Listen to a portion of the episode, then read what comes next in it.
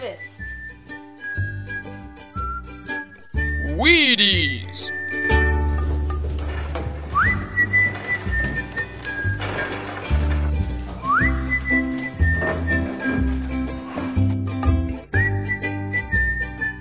Wheaties, the breakfast of champions.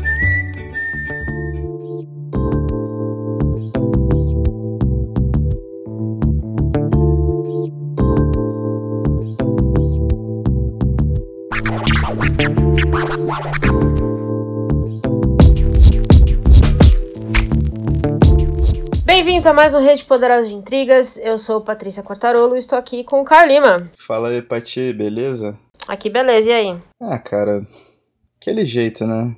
Daquele jeito.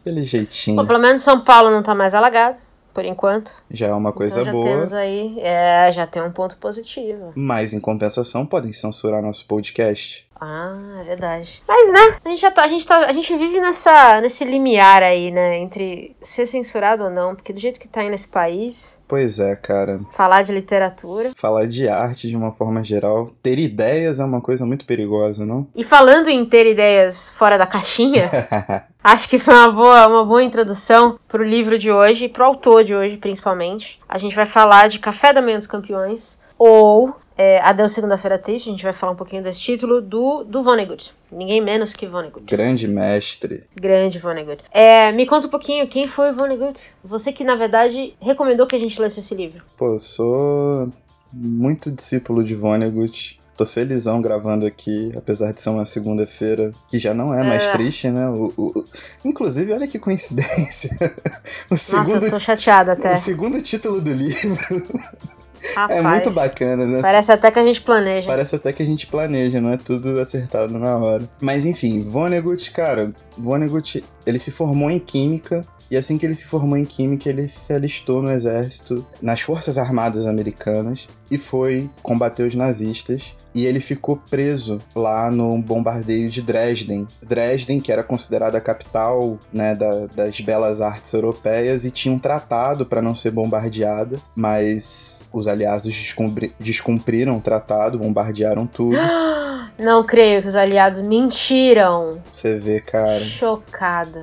Gente do céu. Isso a Globo não mostra. Mas assim, foi só, foi só um engano, tá? Foi só um engano. Só um errinho que destruiu a cidade é, inteira. Tipo, De boa, talvez assim. o maior acervo de arte da Europa, é, Ah. chutando assim, né, por alto, pro- lá pro alto de todos os tempos. Mas Ups. eles só jogaram as bombinhas assim. Hum, ok. E ele volta, se forma em antropologia e começa a escrever muito. Ele tem bastante coisa escrita e se torna professor também. E dentre suas obras mais famosas tem o grandioso, impecável Matadouro 5, que trata justamente né, desse, desse bombardeio em Dresden. Uhum. E essa peça raríssima, essa peça maluca, revoltada, esse fio que não tem fim, que se chama Café da Manhã dos Campeões, que trata de duas figuras peculiares. Primeiro, o escritor Kilgore Trout, que é um escritor de ficção científica, pura e simplesmente. Talvez,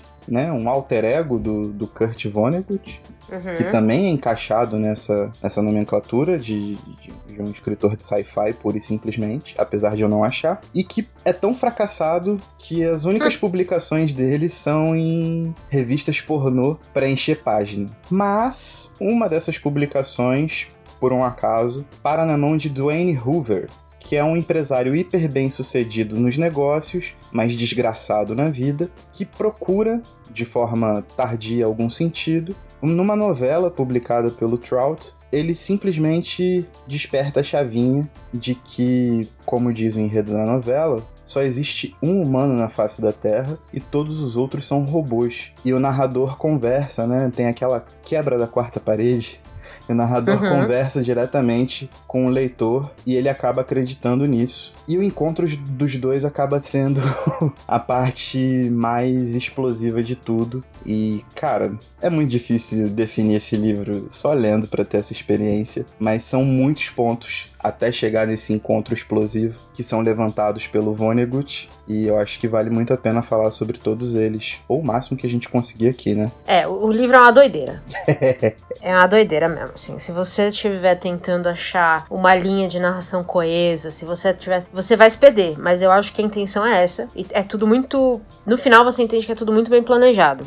Nós lemos, acho que vale dizer aqui, em edições diferentes, né? Eu li a edição da Intrínseca que saiu ah, ano passado esse ano, e a, tra- a tradução do André Xarnobai, que tá muito boa. E essa edição vem com é, desenhos do autor. Sim, sim. Então, no, no livro todo tem uns desenhos bizarríssimos, tanto quanto a, própria história, assim. Então, do nada, assim, aparece um desenho de um cu, é um negócio bizarro. E, e ele desenha mesmo, assim, ó. Então ele, ele põe assim, um cu tem essa cara, e aí ele desenha. Ou então ele põe a bandeira de tal, tal, tal, é assim, aí ele desenha. Então são desenhos também tão tão propositados quanto a história. Sim. E você leu outra edição. Eu li a edição da LPM, que é uma edição um pouco Uhum. mais antiga, com a tradução da Cássia Zanon, que obviamente tem uma proposta diferente, né? A LPM é uma editora popular. Na maioria das, Uhum. na grande maioria das suas publicações, mas é uma edição pela qual eu nutro um afeto profundo, porque a LPM me deu a oportunidade de, de ler Matadouro 5, né, antes da Intrínseca publicar aqui, Verdade. na época que um livro de bolso estava valendo 150 reais, diga-se de passagem, porque esgotou. É, e o povo, o povo O povo é Alopra, brabo. né? É, o povo é Ah. brabo. E essa edição tem a capa, né, meio Miami Vice, assim, toda coloridona, toda, toda transada, assim, que eu gosto muito. Não largo de jeito nenhum, apesar de querer dar um confere na edição da Intrínseca também. Eu te mando ela. Show, obrigado. Fechou. Que isso, olha É. só. É. Eu recebo, mi... eu recebo mimos da minha própria parceira de programa. Não, eu te mando pra você ver e você me devolve. Ah, Que Você tá. tá achando que é o quê? Presente dado assim descaradamente? Não, Que isso, é capa dura, meu bem trisca. Custou 900 reais esse livro aqui, que pelo amor de Deus. muitos dolls, hein? Aliás, aliás, tem um negócio é, interessante que tá rolando, né? Porque a Intrínseca e a Aleph Isso. se dividiram pra lançar as obras dele, né? Pra relançar algumas obras dele, né? Achei interessante. Fazia tempo que eu, na verdade, eu tava pensando nisso outro dia. Eu não acho que eu vi isso já. Uma, uma, uma editora de. Ah, na verdade eu já vi. A Ferrante. Sim. Também tá dividida entre a Intrínseca e a Globo. É um fenômeno que tem acontecido Hum, e a Biblioteca Azul parece que pegou os grandes romances, assim, né? E, e a É. Intrínseca tá lançando meio que umas novelas, umas paradas assim, não é isso? é, uma coisa assim. Da Ferrante é. E, da, e da, do Vonnegut acho que tá, tá quase que pau pau, não tá? São os livros menos conhecidos, eu acho que são traduções inéditas pra cá, se não forem inéditas, elas Hum, são, entendi. tipo, sei lá, tava aqui nos anos 70, nos anos 80 e nunca mais foi relançado. A Aleph foi lá, pegou. E também o trabalho da Aleph é magistral. Cama de É, Gato verdade. é um livraço. Sou adepto do bocononismo totalmente. E o Sereias de Titã também. Outro livraço, recomendo pra caramba. A gente já tá igual o Vonnegut aqui também, né? Saindo da linha, né?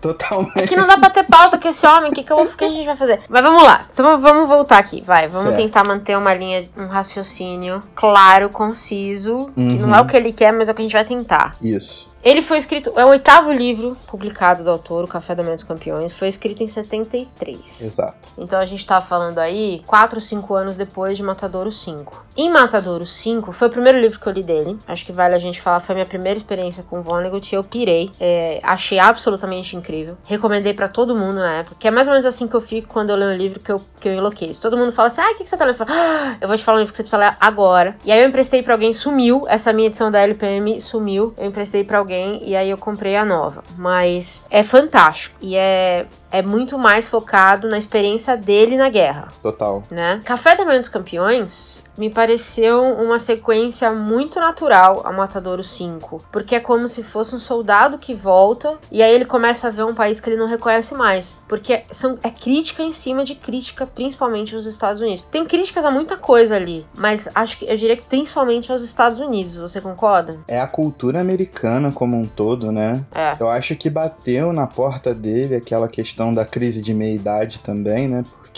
ele escreve esse livro como se fosse um, um, um presente de aniversário de 50 anos. Que, que ele tava se dando, né? Então, é meio que uma hora que ele para e avalia tudo aquilo que ele construiu como escritor, como professor, como veterano de guerra, como um monte de coisas, e tudo aquilo que o cercava, né? Todos os contextos que o cercavam, bateu essa bad nele e ele resolveu botar isso no papel e fez essa coisa monstruosa que é Café da Manhã dos Campeões, cara. A crítica à cultura americana vai da primeira página em absoluto até a última. Não tem um minuto de descanso. E, cara, se a gente quiser setorizar essa discussão, até dá para fazer, né? Porque ele vai ilustrando tudo literalmente, porque tem os desenhos também, ilustrando tudo uhum. de uma forma muito muito didática, como se fosse um manual de instrução mesmo para ETs. Sabe qual é para aliens? Pois é, e por mais que seja meio tratado como um livro de ficção científica e tem um pouco disso aqui, ele não cria muitas metáforas do que ele quer dizer. Ele é muito, na verdade, ele é muito direto em várias coisas, né? Então, quando ele tá falando, por exemplo, que ah,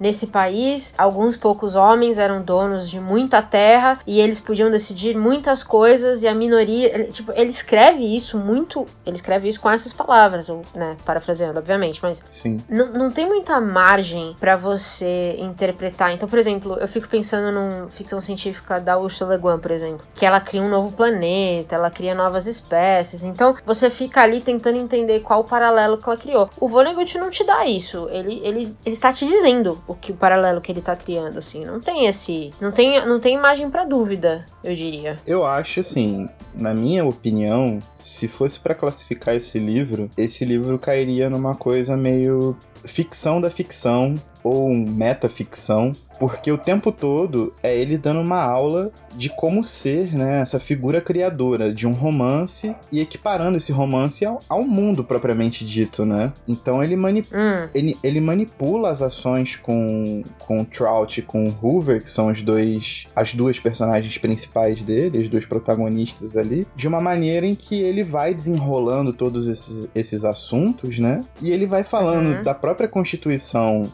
da realidade na qual ele está inserido e na própria constituição do que é ficção, né? Dos limites da própria ficção, de como a ficção se retrata. E aí ele brinca muito com essa coisa do, do da ficção científica também, né? Porque o, o Trout é justamente esse escritor fracassado, inventa várias histórias fora da casinha, mais do que o próprio Kurt inventaria num livro hum. normal dele. Mas eu acho que é muito isso, cara. E talvez o elemento de ficção científica que você possa colocar é essa questão de realmente, talvez, ser um, um manual para alienígenas, né? Ter essa, essa proposição de você estar tá explicando os humanos para outra espécie talvez mais inteligente e tal. E aí a gente fica olhando, tipo, a didática absurda com que ele faz isso. É, é muito bizarro. É, acho que metaficção explica bem, porque você tem muito de um livro dentro do livro dentro do livro, né? Sim. E é, é por isso que eu acho que às vezes se você estiver tentando seguir alguma. Se na sua cabeça você achar que um livro você só pode ler ABC, você vai ficar doido. Porque o Vonnegut não segue essa regra, né? Ele faz o que ele quer, basicamente. E esses livros às vezes tratam sobre livros ou sobre processo de escrita ou sobre processo criativo. Uhum. Então você fica meio perdido. Tem hora que você fica completamente a ver navios, assim. Apesar dele escrever de uma forma muito rápida, muito corrida, isso acaba sendo uma grande pegadinha também, né? Porque você tem que dar uma certa atenção ali, senão você acaba se perdendo ou só captando uma piada que nem é tão piada assim, né? Tem muita coisa que eu acho que tem tom de piada, mas se você lê de novo, hum, é um pouco, é um tapa na cara mais que uma piada. Bate uma dorzinha na consciência. Dá, é, você fica chateado, assim. Você, fica, fica chateado. chateado. Muito chateado.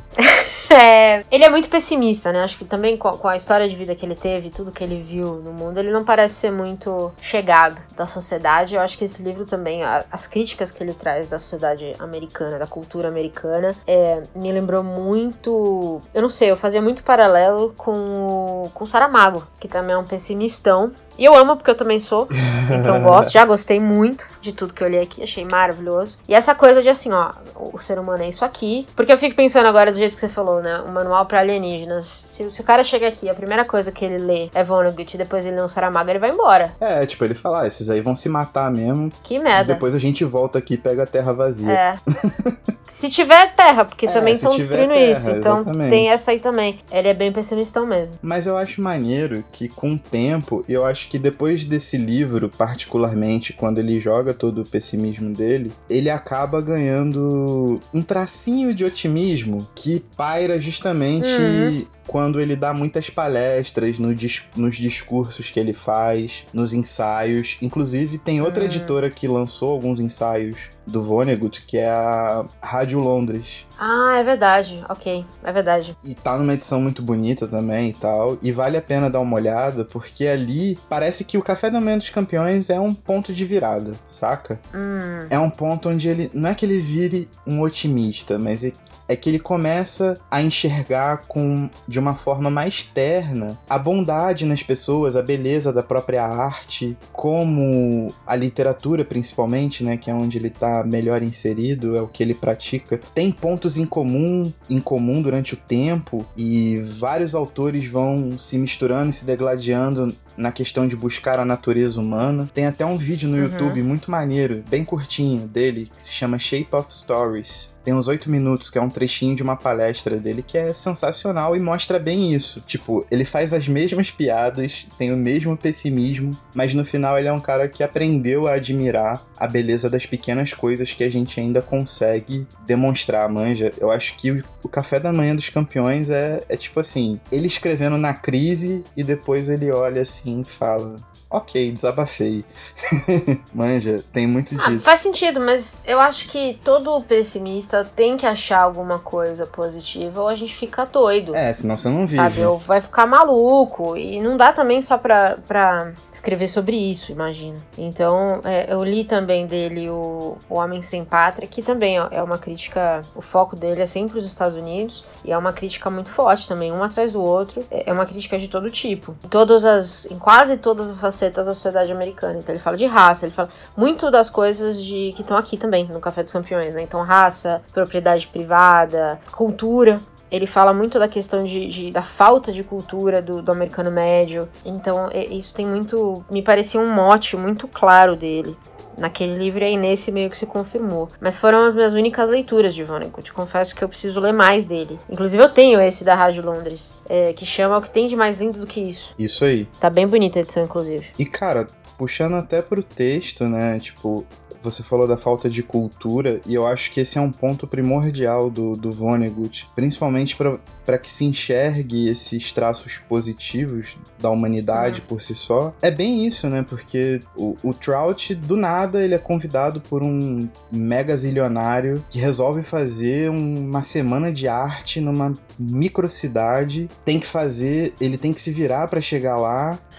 E assim, a, a propaganda dessa semana de arte é uma parada completamente bizarra, porque as pessoas não sabem falar sobre arte, elas só sabem vender, né? Tanto que o outro protagonista um vendedor de carro, que tem hotel, que tem padaria, que tem não sei o que, que não sei o que lá. Uhum. Então, tipo, esse americano médio que ele critica tanto, ele só é criado pro consumo, basicamente, né? Então ele tem muita crítica à cultura do consumo, à cultura do fomento do consumo e bate direto no marketing, né? Tanto que Café Uhum. da Manhã dos Campeões é um slogan, dentre Da outros, General Mills. É. né? Dentre outros dentro do livro, muitos outros. É- É muito pesado como você percebendo depois, com o andamento da leitura, com as reflexões acerca do livro, a crítica à falta de cultura vai batendo nos pequenos pontos, sabe? E a gente vai montando um quadro geral bem maior, assim. Eu acho que o Vonnegut, ele é muito... Ele é muito competente nisso. Tipo, ele pega uma paradinha muito... Muito básica, tipo, ir nos Estados Unidos e começa a zoar o ir nos Estados Unidos e depois você fica pensando... Pô, mano... é real isso aí, tá ligado? Que hino que tem tanto de pergunta idiota, assim. tipo... Não, mas é um hino bem bosta mesmo. Sim. Mas é, tem uma coisa importante que eu acho que é uma conversa que o, que o Vonnegut começa aqui e que ainda eu acho que tá em andamento nos Estados Unidos e a gente fala muito pouco aqui no Brasil, que é, é a gente, as pessoas acharem que cidadania se, se confundirem, na verdade. Uhum. Cidadania com consumo, né? Com acesso ao consumo como uma forma de participação da sociedade. Na verdade, não é isso. São coisas completamente diferentes. Acesso não é o mesmo que consumo. Ou não deveria ser o mesmo que consumo. E eu acho que essa, pra mim, é uma das maiores críticas dele, que é quem tem dinheiro tem acesso consome o que quer e acessa o que quer. E uma sociedade não pode ser organizada dessa forma, porque ela vira insanamente injusta, né? É, lembrando que ele escreve isso em meados dos anos 60 e dos anos 70. Então imagina o que foi para ele passar, né, os anos 80 e 90 de globalização. Ele morre em 2007, se eu não me engano, mas eu não lembro de nenhum romance muito recente dele, talvez ele não tenha escrito. Imagina ele olhar para isso agora, né? Acesso e Hum. a consumo dessa forma tão fluida que acontece hoje, assim Sim. o o desespero que não ia bater, né? Porque se a época ele já tava, tipo, full pistola em relação a isso, é realmente o, o- principal, principal ponto que ele ataca da cultura americana. É, hoje ele veria essa, essa questão e simplesmente ficaria desesperado. E eu acho que isso fica muito claro no, no presidiário, onde ele conta assim que a cadeia, ele não aprende a ler, ele não aprende um trabalho, mas eles têm um programa odontológico excelente, então ele sai lá com um sorriso lindo pra conseguir emprego. Isso. Porque você não precisa saber dessas coisas pra conseguir emprego, você só precisa ter uma aparência menos, eu vou dizer entre, entre aspas, assustadora, não é essa palavra que ele usa, intimidadora talvez. E aí as pessoas já te aceitam um pouco mais. Então, o que você sabe é menos valioso do que você, do que, que você aparenta. E eu fico, eu realmente, eu acho que ele ia ter um, um treco com esse mundo de reality show que a gente vive hoje, de Big Brother. Se bem que eu acho que ele pegou um pouquinho, talvez, muito pouco. Ele pegou, mas parece que não fez ficção disso. Talvez ele tenha escrito ensaios, mas pra gente mesmo, aparentemente ainda não chegou a nada. Talvez lá fora. Fato. Mas não sei também, porque já tava no fim da vida, a gente não sabe como tava aí. Às vezes ele Enfim. desistiu de vez também. Falou, É, a humanidade não cagou. presta. É, já, já acabou já mesmo. era, tipo, Concordo. pode se matar todo mundo. Eu já sinto isso e eu não cheguei nem, nem nos, nos 35 ainda. Então.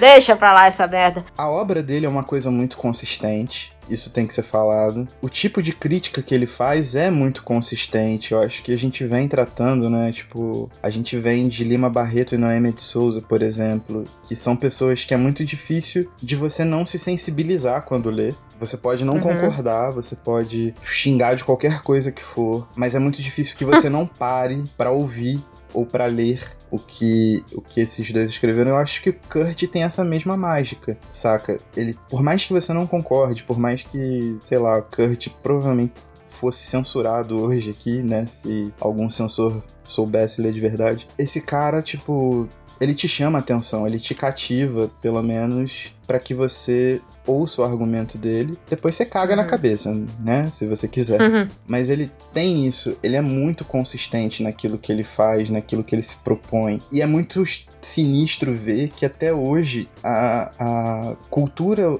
americana, a cultura norte-americana, não conseguiu refutá-lo, sabe qual é? Uhum. Ele parece que se torna um, um- mito, uma espécie de. Mito, nossa, que palavra. Sempre que eu falo mito, Tá le- proibida. sempre que eu falo mito, Pode editar pra fora essa palavra. eu lembro depois o que ela significa. Tá proibida. Mas ele se torna meio que um, um profeta desse caos que a gente vive hoje em dia, saca? Ele não consegue diminuir de tamanho e ele não consegue ser confrontado, mano. Ele tem uma clarividência que é muito fora do normal, assim. Acho que agora, com o poder que as editoras estão tendo de lançá-lo de maneira mais consistente, principalmente aqui no Brasil, eu acho que a gente tá conseguindo ter uma noção melhor disso, de como ele consegue tocar em temas diversos de uma maneira muito, muito, muito consistente, sem qualquer argumento apelativo. Saca? Tipo, ele não faz um clickbait assim pra você. Uhum. Na verdade, às vezes as mensagens dele estão dentro desse humor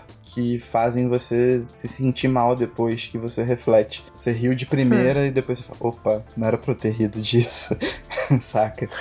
Sim. Mas esse é o choque que ele quer provocar e ele provoca isso com uma facilidade e um sucesso enormes, assim, até hoje, tipo, é um dos poucos caras que podem se falar, assim, entre aspas, incontestáveis na literatura, saca? Tipo, você tem que, pelo menos, experimentar Kurt Vonnegut pra poder chegar lá e falar groselha. No episódio anterior, a gente estava discutindo o esboço da, da Rachel Kusk, a gente comentou um pouquinho sobre essa, essa ânsia das editoras que estão lançando livros agora já determinarem o cânone, né? Sim. E aqui a gente está falando de um livro que foi lançado em 73 e que hoje está sendo reeditado e, e ainda hoje é relevante. Eu acho que a gente tem, teve esse mês aqui, com, né, com esse episódio da Rachel, dois exemplos muito claros do que o cânone é e do que o cânone não é. E, e, eu acho que vale essa, essa conversa. Eu, eu acredito que essa conversa vai voltar várias vezes ainda nesse, no nosso, nos nossos episódios, porque é um assunto sobre o qual a gente conversa bastante, né? Mas eu acho que é, é isso tudo que você descreveu para mim é um exemplo claro de um cara que ano após ano garante seu celular, seu, seu celular, garante seu lugar no cânone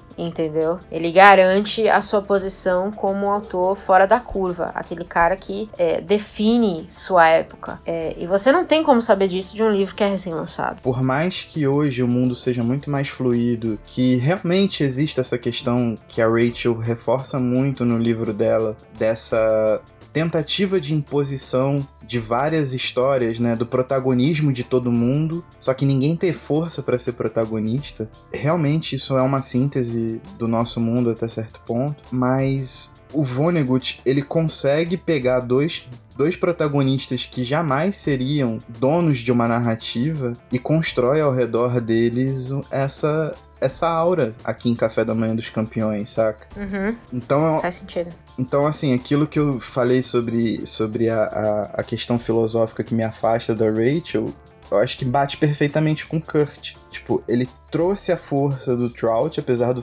Trout ser um cara completamente fracassado, péssimo escritor, um cara estranho, um cara que tem uma filosofia de vida completamente alheia. E você pega uhum. um Dwayne Hoover que é mais um empresário americano bem-sucedido naquele padrão que a gente já conhece, sabe? E tem a sua exegese no, no Trump, né? Que é o cara que já faliu 500 mil vezes e volta e aí vira o presidente agora, mas enfim. É, uhum. é o, o, o americano médio. E ele transforma esses dois caras no centro de uma história em que ele repassa a história dos, do próprio Estados Unidos. Ele tenta mostrar um olhar à frente, tenta atualizar algumas questões né, que ele viu na guerra, por exemplo. Então, é uma parada muito avançada, meu. O cara é muito. Uhum. O cara é muito sinistro, saca? Não tem o que falar, tipo, você fica. Eu, eu, você tem tanta coisa boa pra falar do cara que você não consegue falar. Já sabemos que você é fã.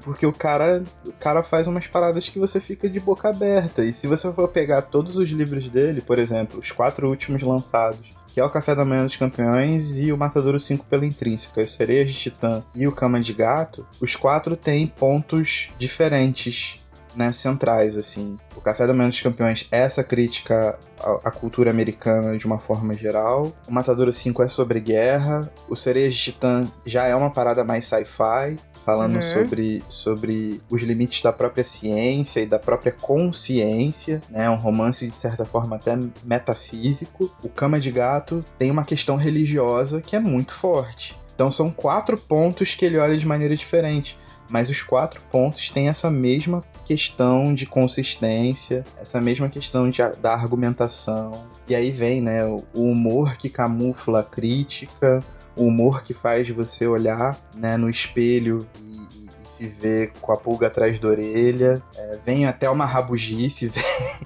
no final tudo se acaba mesmo. Todos os livros são hum. assim, saca? Que ele é o, Sim. Um pessimista convicto e ele sempre foi durante toda a vida. Mas é incrível como o cara consegue manter esse nível de consistência. É uma parada muito difícil. E é muito absurdo o que ele faz. É, o mais interessante para mim aqui também, além de tudo isso e do, da, das críticas muito claras, é ele consegue criar personagens muito interessantes, ainda os que aparecem pouco, né? Então, por exemplo, o Harry, que trabalha pro Duane, que ele é, na verdade, um, um travesti, né? Ele gosta de se vestir como mulher, apesar dele não ser um transexual. É, primeiro, falar disso num livro lançado na década de 70, para mim, já parece uma coisa muito, muito além da, da da, época. Eu acho que era um tema ainda um pouco tabu. E o Harry aparece muito pouco, mas ele já, ele já conta uma história ali dentro daquele, daquele ciclozinho da, de existência do Harry. Ele já conta um pouquinho de história. E ali já ele já tem uma crítica aos Estados Unidos que se diz tão aberto, tão, tão, sei lá, tão pra frente. Terra da liberdade, né? Isso, mas você não pode se vestir de mulher se você for homem. Eu acho que isso acaba batendo, e as conexões dentro do livro vão fazendo isso acontecer. Isso acaba batendo no filho do Duane, né? Que o filho do Duane, ele trabalha num cabaré tocando piano e é uhum. homossexual assumido. E a raiva, né, que o, o Duane tem do próprio filho faz é. com que o, o. Eu esqueci o nome do cara. Qual deles? Você acabou de falar que se veste de travesti. O Harry. O Harry. Faz com que o Harry fique com medo feroz. E tem umas partes no livro que ele realmente acha que o Duane tá a ponto de descobrir que ele é travesti. Uhum. E ele se cagando, ele se pelando de medo, saca? Porque se for descoberto, qual vai ser a reação do Duane? Ele já tava ali com as substâncias químicas alteradas, né? Ele já tinha seus problemas químicos, tava mal das ideias. Então, é. tipo, é. Isso acontece o tempo todo. A questão do, do, do rapaz que tem o, o, nome parecido com ele, que fica na porta da concessionária, meio que guardando os carros para ele, pedindo um emprego, pelo amor de Deus. É, o ex-presidiário. O né? ex-presidiário. E ele não dá o emprego humilha o cara, tipo, de todas as formas possíveis. E o maluco tá hum. ali, de boaça, tentando recuperar a vida dele não consegue. Tipo, as oportunidades não vêm. E aí começam as explicações, né? De que, tipo, um ex-presidiário não tem direito a muito mais coisa do que seus dentes bonitos. E foi o que você tocou sobre a aparência. Mas esse mesmo presidiário não consegue um emprego e, na real, esse presidiário não pode nem visitar a família se ela morar por assistência do governo. É. Sabe? É uma parada completamente bizarra. E aí você começa a pensar, tipo, mano, tá todo mundo preso a várias convenções sociais completamente arcaicas completamente ultrapassadas, completamente ridículas. Aliás, é, para quem tá ouvindo isso e não sabe, essas questões de, de presidiário visitar família, Copa de Governo, isso são, isso são leis nos Estados Unidos hoje uhum. ainda. Então não é, não é que ele criou esse tipo de coisa ou ele escreveu esse tipo de coisa para criar ou filosofar. Isso são de fato os leis né, que existem hoje, estão vigentes. Se eu não me então engano. É, é bizarro. Se um presidiário vai visitar a mãe, por exemplo, nesses conjuntos habitacionais, além dele ser recolhido de novo, eu acho uhum. que a uhum. mãe perde o direito à habitação. É uma coisa assim. É uma parada mais ou menos assim. Então olha Exato. só que bizarro, mano. Que louco, não tem sistema de ressocialização, não tem oportunidade, não tem nada, e isso bate numa questão racial latente, que a gente já cansou de falar que isso volta à tona também né, no Na Fissura, que é a série que vai sair daqui a pouco. Uhum. Então, assim, você começa a contestar o sentido de liberdade, para quem é liberdade, que cultura é essa que cultiva tanto essa liberdade e faz isso com as pessoas, a elas viverem presas sem reconhecerem, a, sem terem dignidade para viver saca? É, isso é Exato. fenomenal, é um conjunto de pequenas coisas que vão se somando e vão formando esse quadro muito maior. E de repente você tá putaço, igual eu tô agora. Nem precisou muito, pô. Nem precisou muito, tipo, rapidinho, express. É um livro, é um livro difícil da gente resumir, né? Não só pelo, pelo tanto de assunto que ele trata e o tanto de personagens pequenos que vão aparecendo, mas porque ele vai aqui do Vietnã, de guerra a sexo. Ele fala de tudo nesse, nesse inteirinho, assim. Então tem ambição, egoísmo, isso que a gente falou da cultura, racismo, essa questão de gênero e, e, e sexualidade. É, é muito assunto embutido em, sei lá, quase 400 páginas, mas que no fim, quando você vai ler, é, não é o suficiente, parece, né? Daria para ler muito mais de, dessas, dessas críticas ou dessas histórias, porque é, é, tudo muito bem. É tudo muito bem ligado no final. Eu acho que a ficção científica pro Vonnegut, se é que a gente pode chamar assim, funciona aqui, justamente por isso, né? Porque ele pode jogar tudo num balaio e aí virar e falar assim: bom, a, a explicação final é essa metaficção aqui. Quem tá escrevendo aqui sou eu. E aí ele se inclui na história, e aí ele conversa com o próprio, com o próprio personagem, e aí deixa o personagem meio doido, que estava conversando com o seu próprio personagem, que também já tá muito louco. Então acho que que esse livro é difícil de explicar por isso, né? Ele dá todas essas voltas e ainda assim é extremamente interessante. Eu fico pensando, é muito difícil que você não queira tocar toda hora nessa questão de censura e tudo mais, né? Mas eu fico pensando se os censores realmente lessem e lessem, por exemplo, esse livro do Kurt Vonnegut. Não ia entender. Como eles seriam atingidos por essa ficção, tipo. Não, saca? eles não iam entender. Pelo amor de Deus. Presumindo que eles fossem leitores, né, de algum que lessem com atenção, né, que não fossem um amontoado de, de palavras ou algo completamente arbitrário hum. que eles acham que é. Mas assim, como é que eles seriam atingidos por isso, tá ligado? Eu, eu tenho muita curiosidade em ver essa parada, eu tenho muita curiosidade em pesquisar relatórios de livros censurados ou de livros que de alguma forma foram foram advertidos, né, como foi, por exemplo, o Apanhador no Campo de Centeio. Eu não lembro, eu não sei se você sabe sabe há um tempo atrás que, que o apanhador no campo de centeio, todo mundo que comprava tinha que fazer meio que um registro no FBI ou na CIA, algum órgão desses malucos aí, porque era um padrão que todo ser serial killer tivesse lido. então, se você quisesse Ai, comprar, você tinha que fazer um, um, um cadastro num desses, desses órgãos de segurança megalomaníacos dos Estados Unidos e esse bagulho chegou até aqui no Brasil, porque eu lembro que quando eu fui comprar, quando adolescente, meu pai me falou essa parada. tipo, hum. é um... E é um livro X. Nem achei tudo isso. É uma parada muito, muito absurda. Imagina você comprar um livro e automaticamente tá com um cadastro em algum órgão federal de segurança. Tipo, podendo ser considerado um serial killer. Um potencial serial killer. Não, pior é um cara efetivamente matar alguém, aí vem o policial. Ahá! Sabemos por quê. Ele leu O Apanhador no Campo de Centeio. então, assim, porra, puta que pariu também, né? Pesqui... Law and Order nível zero. Tudo começou quando aquele adolescente. É. Imagina um relatório assim.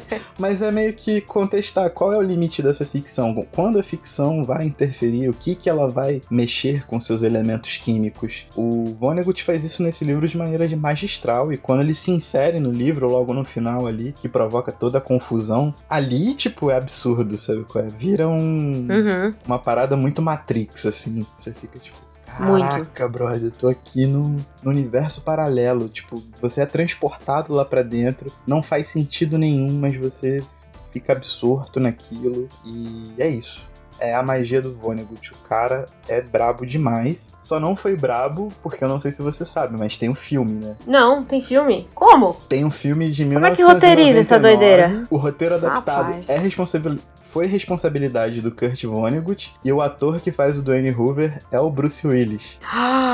Na época que ele fez o Sexto Sentido, esses bagulho doidão que ele fez. Top! Na época que ele, ele tava. tava, no então no top topo. do top. Exato. Mano, imagina um filme trash. Eu preciso achar esse filme hoje. Agora. Tem no YouTube, mas com legendas Chocante. em inglês. Hum, tá bom. Procura lá. É muito bom, é muito bom. Tipo. Soa muito bom mesmo. Eu gostaria muito de ver como é que virou um filme, como é que foi a adaptação disso pra um filme. Depois não queira me bater pela recomendação. Mas existe, cara. E eu acho que talvez tenha sido um dos últimos trabalhos do Vonnegut, assim, né? Porque hum. já é na transição do milênio. Foi a, a coisa mais famosa que eu vi que eu vi dele, assim, né? Com mais repercussão que eu vi. E ó, que aqui nem é muito falado, né? Não, não é nada falado, na verdade. Isso aí ficou na, na num buraco. entrou num buraco negro da vida e ficou. Ah. O Matador 5 também virou filme, não virou? Virou também. Mas eu acho que com mais sucesso do que o Café da Manhã dos Campeões.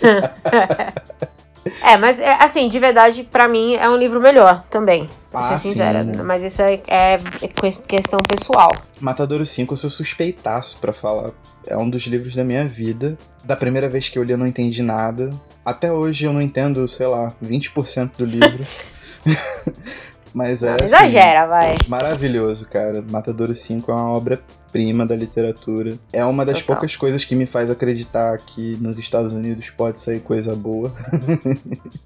Que maldade. Porque Sabe como é que é? Tem que, tem que lançar aquela. Aquela braba. O Vonnegut, pra mim, é, o- é um, um exemplo muito claro de literatura como resistência, ou pelo menos como crítica inteligente. É, É, porque eu acho que a sim. gente tem. Porque hoje a gente tem muito literatura crítica por crítica. Mas o que ele fala aqui. E, e aí eu acho. É nesse ponto, pra mim, principalmente, que Matadouro 5 é superior. A crítica, pra mim, no, no Matadouro 5, ela é muito forte. E como é uma, uma crítica muito específica, né? Que é sobre a guerra e como os Estados Unidos lidou com a guerra e não um apanhado de críticas, vamos dizer assim, eu acho que ele tem um pouco mais de força. Eu acho que o Matadouro 5 ele tem uma questão humanitária que Hum. ela ultrapassa, tipo, vários níveis de vários livros que já foram considerados ápices de humanidade, sabe? Ele Uhum. tem uma sensibilidade muito forte. E aqui nem é exatamente o foco do Café da Manhã dos Campeões, porque.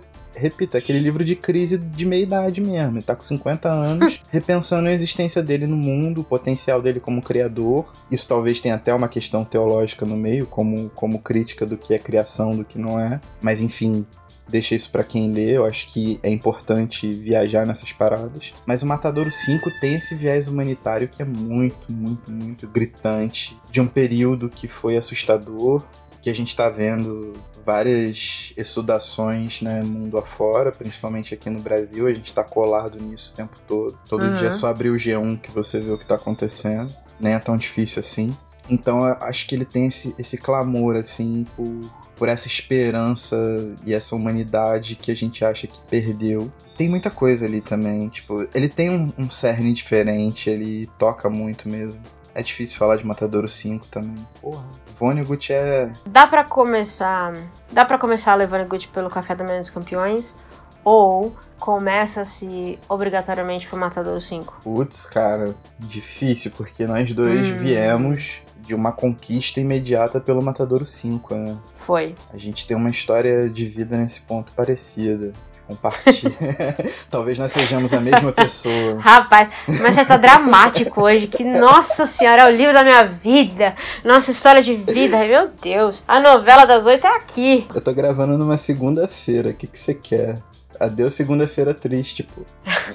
Eu acho que Matadouro 5 é um bom começo, porque É. é, um- é uma, é uma ficção científica, mas acho que dá o tom muito claro ali do, do humor satírico do, do Vonnegut. Você tem que, é o que eu falei, eu acho que você tem que estar aberto a um livro que é fora da sua caixinha de. da sua área ali de, de conforto. Porque ele não vai te dar muito conforto mesmo. E não vai ser o livro 1 mais 1 igual 2. Mas pra mim, o Matadouro 5, dos livros que eu li dele, eu pretendo ler mais, ainda é a obra máxima. Então eu acho que daria pra começar pelo Matadouro 5 e depois fazer o caminho ali, um por um. Eu acho que é uma boa introdução. Daria, sem dúvida, mas eu vou me sabotar porque eu acho que começar por Cama de Gato também é uma parada muito interessante. Hum, eu não li Cama de Gato ainda. O que ele faz ali com Bokonon e o bokononismo, você vai amar porque é uma crítica à religião de uma forma, tipo, fantástica. Mas reli- essa religião, o bokononismo, é a religião das pequenas mentiras. Ela, ela prega que pequenas mentiras não fazem mal a ninguém. Na verdade, elas têm que ser praticadas. E não só você contar uma mentira pro outro, mas você também se auto-sabotar nesse meio caminho, sabe? Tipo, são as mentiras das próprias atitudes que você tem durante sua vida, durante seu cotidiano. Cara, o que ele faz ali é fantástico, num nível, num nível. Eu acho que eu recomendaria começar pelo Cama de Gato. Então tá bom. Então significa que eu preciso ler Cama de Gato, urgentíssimo. Por favor. E depois a gente conversa. Claro, sempre. Será que aqui? Não sei, quem sabe. Não sei, quem sabe. De qualquer maneira, acho que a, a dica é leia Vonnegut. Acho que do jeito que você começar, tá valendo. Sempre. E é isso. É isso, cara. É isso. Morte aos Estados Unidos. Fechamos? Fechamos. E adeus, segunda-feira triste. Bota Ferg pra cantar o hino. Meu Deus. Aí, aí, aí vai bomba. Nossa, põe como a música final disso aqui, pelo amor de Deus. Pro Ah. povo sentir na, sentir na unha o que é a dor. Ela cantou no, no All-Star. Game do, Exatamente. da NBA, verdade. Tem áudio, tem áudio. Respira fundo Você e desculpa antecipadamente por quem vai ouvir isso. tá ligado aqueles desafios de dança que, tipo, que na época a galera parecia Hard and Shake, essa parada assim. É. Fizeram um remix com ela dando o, o agudo no hino. Cara, ficou muito engraçado. E, tipo, os jogadores da NBA todos fazendo, assim. É Foi fantástico. incrível, cara. É fantástico, é fantástico, é fantástico. Eu vou te mandar. É muito maneiro. Bom, roda o VT. e tchau. Tchau.